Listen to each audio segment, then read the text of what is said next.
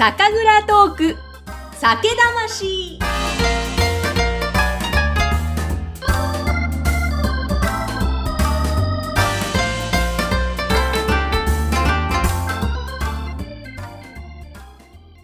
こんにちは。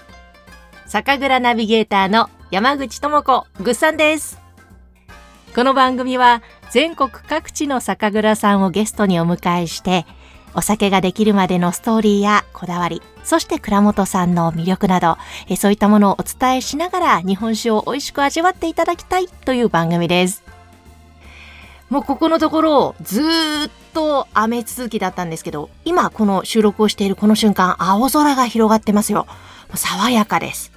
こういう日は、冷えた日本酒を昼から飲みたいな。この収録終わったら飲んじゃおっかなという気持ちがじわじわ湧いております。さて、えー、前回は私のお友達、千尋さんがゲストでした。仙台出身の千尋さんに、えー、宮城県仙台のこと、そして閖上のお話を聞きました。あの、千尋さんはね、写真家なんです。すっごく素敵な写真を撮るんですが、その千尋さんが撮影をした2011年東日本大震災があった、その震災があった年に撮った閖上の街や、それからその数年後に撮った閖上から見た初日の出の写真などを、えいろいろあるので、ぜひ見ていただきたいなと思って3回ぐらいに分けてインスタに投稿しています。URL 説明欄に貼っておきますので、ぜひこちらの写真も見ていただきたいなと思います。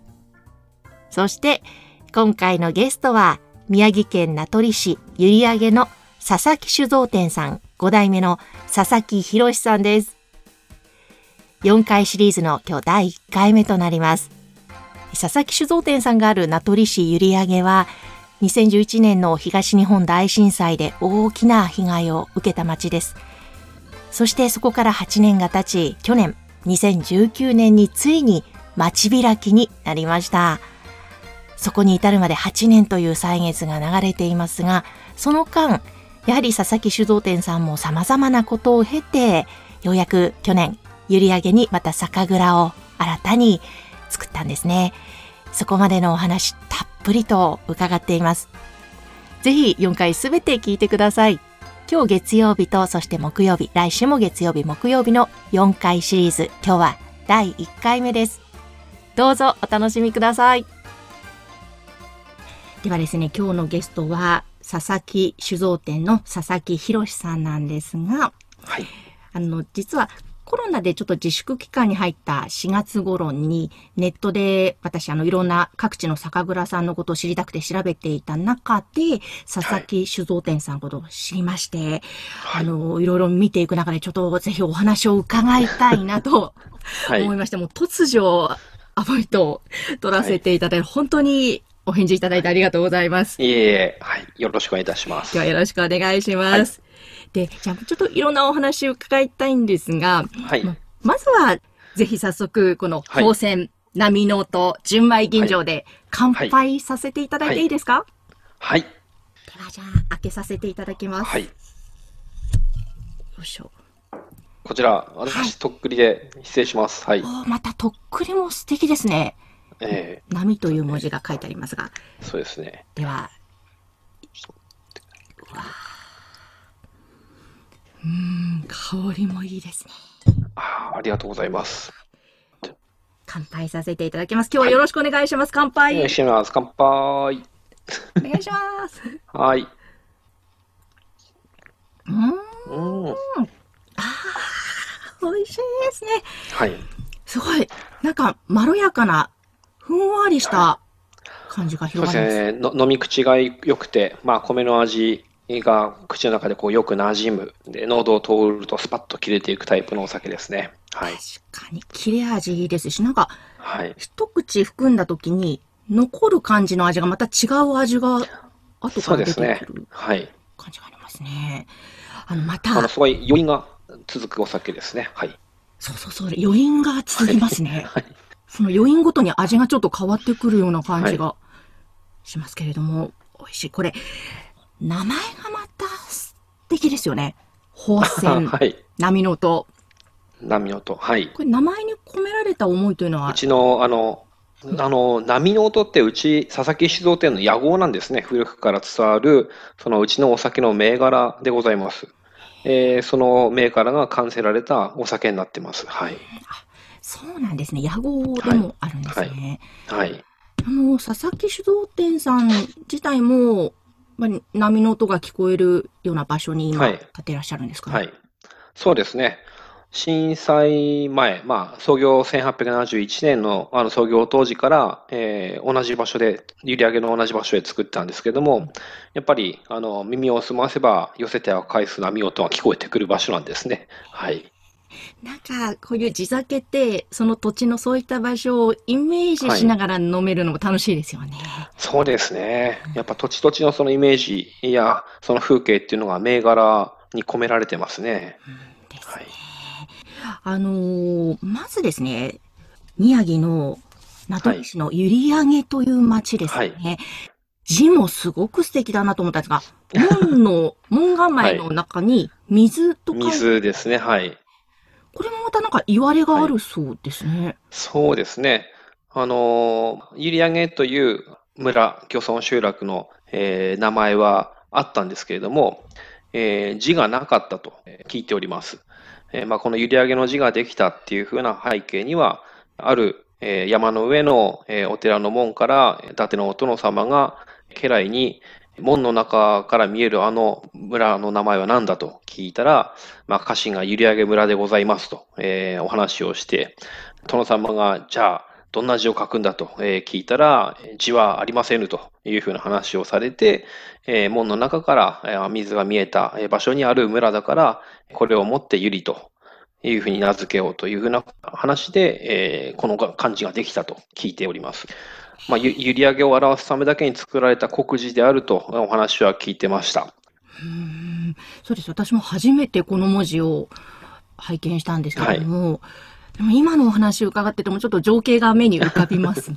はい、本当に海のそばにある、はい、こちら、閖上の町なんですが、はい、ちょっと閖上の町についても伺いたいんですが、どんなところですか？はい。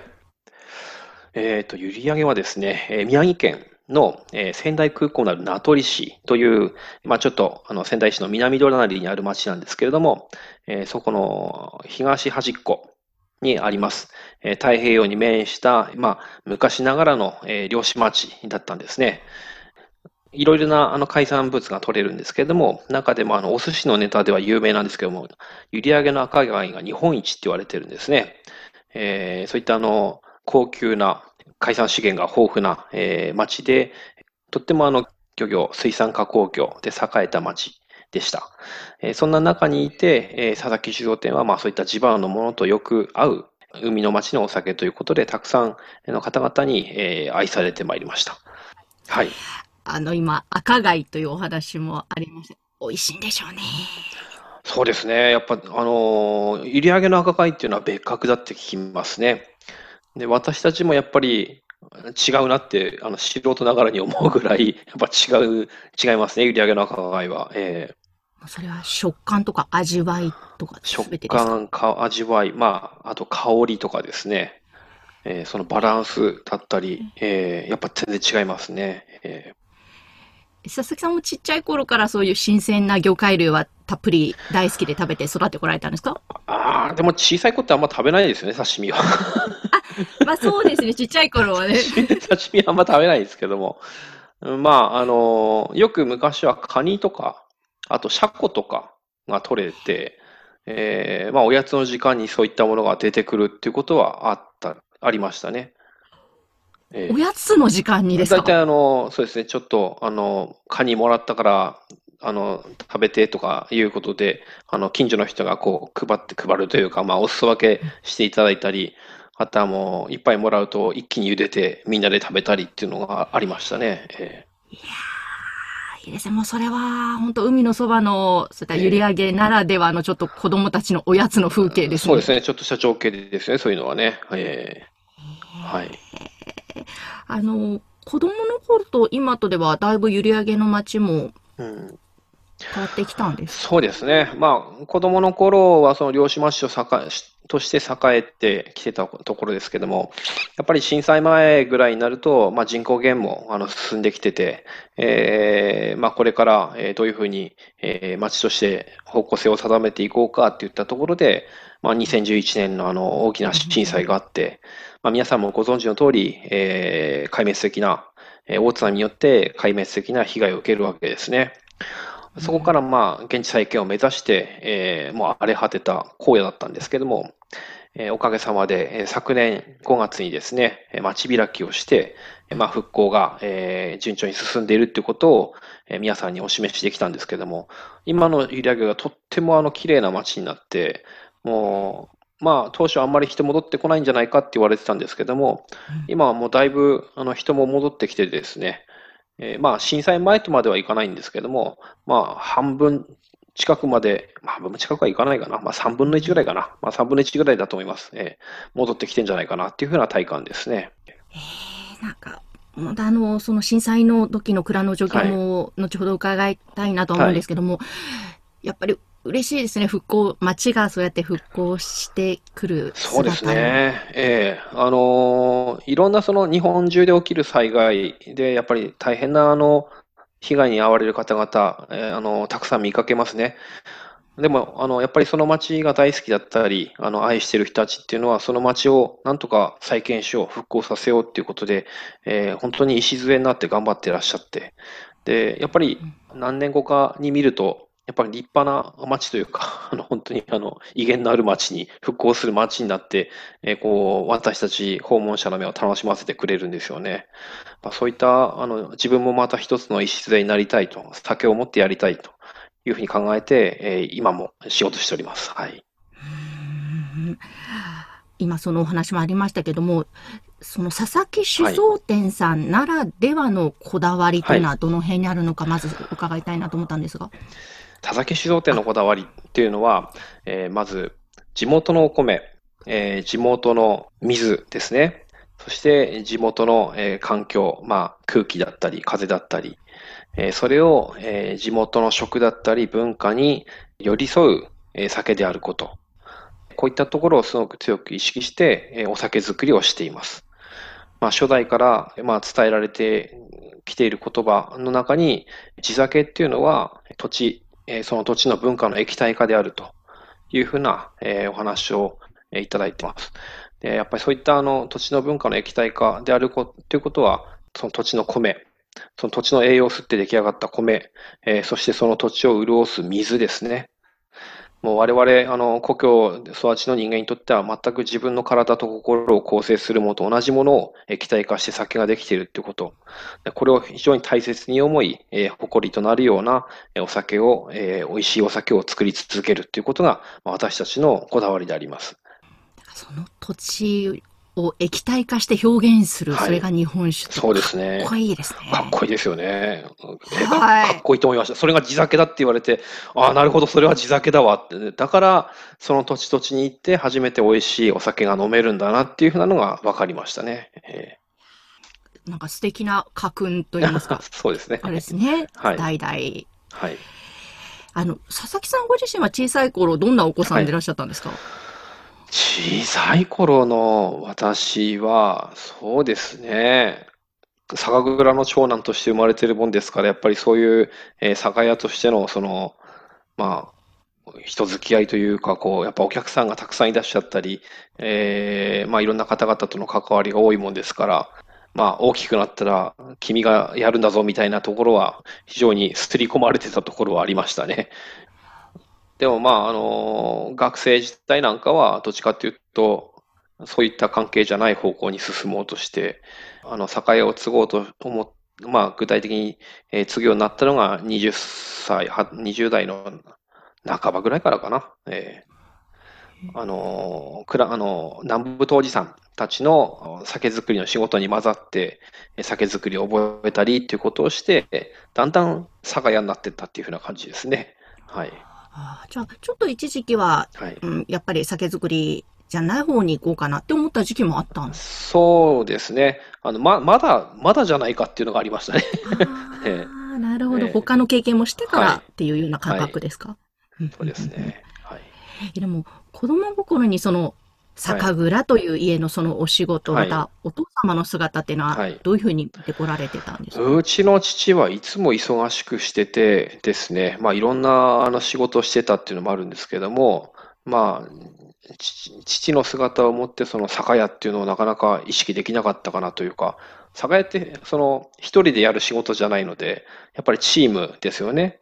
えー、蔵人だったり、杜氏さんだったり、えーまあ、配達する人だったり、経理だ、経理の人だったり、チームの人だったりっていう人たちがみんな一丸となって酒屋っていうものを運営しているので、父一人だけ見ると、やっぱり、なんですかね、いつも忙しそうにしてて、なんかこう、酒屋酒屋っていう仕事じゃない お仕事が多かったようなイメージでしたので、えなるほど。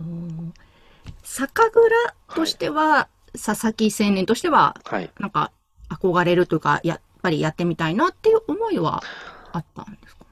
ああ、どっちかっていうと、やっぱりあの、絶やしちゃいけない。あの、承継する、持続させるっていうかね、継続させる、え受け継ぐとか引き継ぐっていう風な役割の中に自分がいるっていう風な、えイメージですね。だから、私の次の代を、あの、きちんと今度はバトンをつないでいけるような仕事にしていくっていうのが、まあ、小さいながらも、そういう家業を引き継ぐっていうのはそういうことだっていう風なイメージでやってましたね。うん、なるほど、なるほど。はいそこの思いがはい。結構強かったわけです、強かったですね、やっぱね。絶やしちゃダメだっていうふうな、そういったところですね。はい。また、佐々木さんご自身もかっこいいですね。その辺わかんないですけど。それはわかんないですけど、はい。はい。なるほど。あの、実際いかがですか？まあ、二十はい歳過ぎてから蔵に入って、やっぱりはい酒造り楽しいなっていう思いがありますか？いや、大体辛かったですよ。今思思い出しても、あの、なかなか大変でしたね。ええうんどの辺が大変だったんですか？まず、蔵自体が、あの、140年前の作りだったり、レイアウトのものを、ほぼほぼそのまま使ってるわけですよ。まず、動線が。うん。と蔵のその作業動線が140年前のものであと全く同じだったり、あとは設備がやっぱり古かったりっていうのがあって、それをもってこう、酒を作るっていうのはなかなか大変だったんですね。え。ーまあ、宮城県沖地震で、まあ、あの古い蔵は、えー何分の1かの蔵が壊れてしまったので、新しい蔵は実は建ててるんですね、40年ぐらい前には。でもそれでもやっぱりあの設備が古かったりとか、まあ、いろいろ環境が難しいところ、環境整備が難しかったりっていうので、えー作業が大変だったっていうふうな思いがすごく残ってますね。はい。じゃあ割とそう大変だったなというところからスタートして、大変でしたね。えー大変でしたね。えそこからいろんな工夫をしていって、だんだん自分のやりやすいようなお酒作りに変えていったんですか？そうですね。まず、あの、我々がその覚えた仕事っていうのは基本的に南部当時さんから、あの、この通り、えーやりなさいみたいな、まあ、ご指導というか、あの、自分で考えずにその通りやるっていう風な仕事の仕方してたので、いざ自分たちが作りたいお酒はどうやって作っていけるんだっていうことを考え出してからやっぱり主質っていうのは変わっていきましたね。はい。南部当時さんっていうともう有名な当時さん集団。そうですね。えー当時集団の南部当時さん、毎年来ていただいたんですけども、その方たちからまず教わって、そこから自分のオリジナルそを。積み重ねていた。はいえーじゃあ佐々木さん、あの、先ほども少しちらっとあの、東日本大震災のはいはいはいこ。とをおっしゃってましたけども、はい。ちょっとこの後は、その当時のこと、まあ、そこから今に至るまでのお話をはい引き続き伺っていきたいと思いますので、はい。はい、またこの後もよろしくお願いします。はい、よろしくお願いします。さて、宮城県名取市閖上の佐々木酒造店5代目、佐々木博さんの第1回目のお話でした。あの、私、赤貝が気になりすぎて仕方がありません。インスタとかツイッターなどで閖上赤貝っていう風に検索すると、もうまあ、美味しそうな写真がいっぱい出てきます。もうね、美味しいオーラが漂ってます。光ってるんですよね。本当に美味しそう。いつか本場で食べたいです。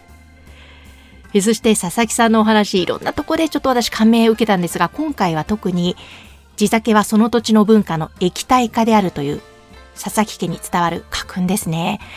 まあ、確かにまさにその通りだなというか、いや、すごいかっこいい書くんだなと思ったんですが、そのあたりのことも含めて、あの、佐々木さんとやりとりをさせていただいたメールの中でも、わ、これは素敵だな、また嬉しいなということがあったので、ちょっとご紹介しますね。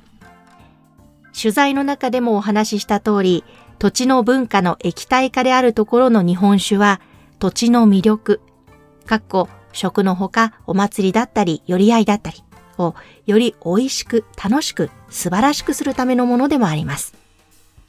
酒や蔵のストーリーをたくさんの方に伝えていただき、地酒をめでる文化を醸していただけますと幸いです。もう、醸します、醸しますと思いましたね。はい。もう本当にこういった佐々木さんのようなその倉本さんの思いとともにその酒蔵の魅力その日本酒の魅力をお伝えしてもっともっとその日本酒とともにその地域のことも楽しんでいただける方が増えたらな笑顔になる人が増えたらいいなっていう思いそして日本酒業界が盛り上がるといいなという思いでこの酒魂お届けしていますさて、えー、次回も佐々木さんのお話ですが東日本大震災、その時のことを次回は伺っています。えー、ぜひ2回目も聞いてください。